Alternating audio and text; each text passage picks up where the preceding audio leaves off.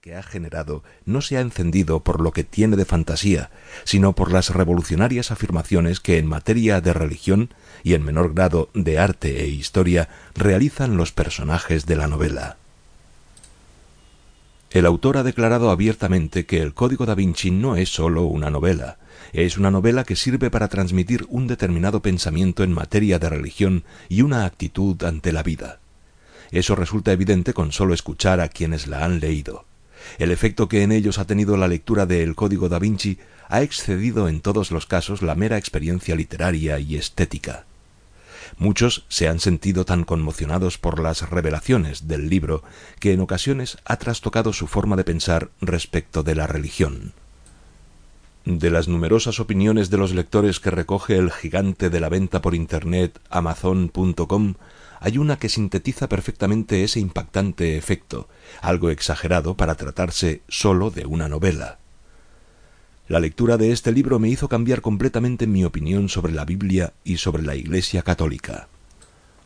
A muchos otros, sin llegar a producirles un efecto tan radical, les sembró la duda sobre creencias que para ellos formaban un cierto trasfondo cultural y religioso. Incluso muchos lectores de firmes convicciones religiosas, después de leer la novela, se han sentido incómodos y, en cierta medida, preocupados. El propio autor confirma estas observaciones respecto del alcance de los planteamientos de su novela y expone abiertamente su intención al dar forma a su obra.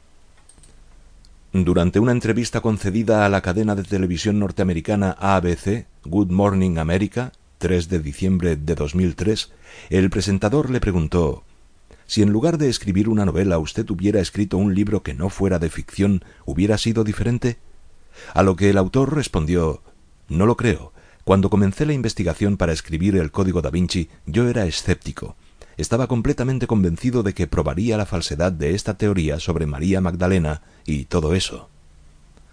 Pero después de varios viajes a Europa y dos años de investigación, me convencí de que era cierto. Soy un creyente. La verdad sobre el Código da Vinci no pretende hacer una crítica desde el punto de vista literario de la obra de Dan Brown. Los críticos profesionales, en su mayor parte, han sido despiadados con esta obra, pero millones de lectores en todo el mundo han contenido la respiración mientras devoraban los diálogos de la novela. Ese es el drama de la crítica, que suele valorar como género desdeñable aquellas obras que tienen un irresistible tirón para el público y sin embargo aprecia y ensalza productos a los que sus destinatarios dan más o menos la espalda. Las objeciones de los críticos se han centrado en dos temas la calidad literaria de la novela y en menor grado en las inexactitudes en los hechos reales que se describen. La verdad sobre el Código da Vinci está escrito pensando en esa gran parte de los lectores del Código da Vinci que han quedado perplejos, asombrados, entusiasmados o profundamente enfadados por lo que en unos casos sugiere y en otros abiertamente afirma el libro, en relación con cuestiones muy relevantes. No es un ejercicio de crítica literaria, sino un examen lo más riguroso posible de 1 los sensacionales datos que Brown revela a lo largo del libro y que provocan en el lector la duda respecto de ciertos datos sobre religión o historia que hasta entonces tenía por indudables. Es muy importante el análisis de estos datos que en forma de objeciones aporta el autor, puesto que son su principal argumento para probar su 2. tesis de fondo respecto del culto a la diosa y sobre la Iglesia católica. La literatura no es neutral. El hecho de que el Código da Vinci sea una obra de ficción no sitúa las doctrinas que expone fuera del alcance de la crítica. Muchos lectores no lo advierten y no quieren tomarse la molestia de averiguar si lo que dice Dan Brown es verdad o no.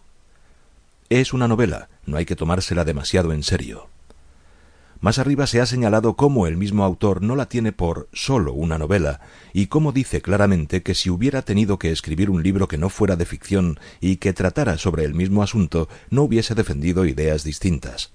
También se ha apuntado cómo, de hecho, el efecto de la lectura del libro en el público es mucho más profundo que lo que se podía esperar de una historia irreal.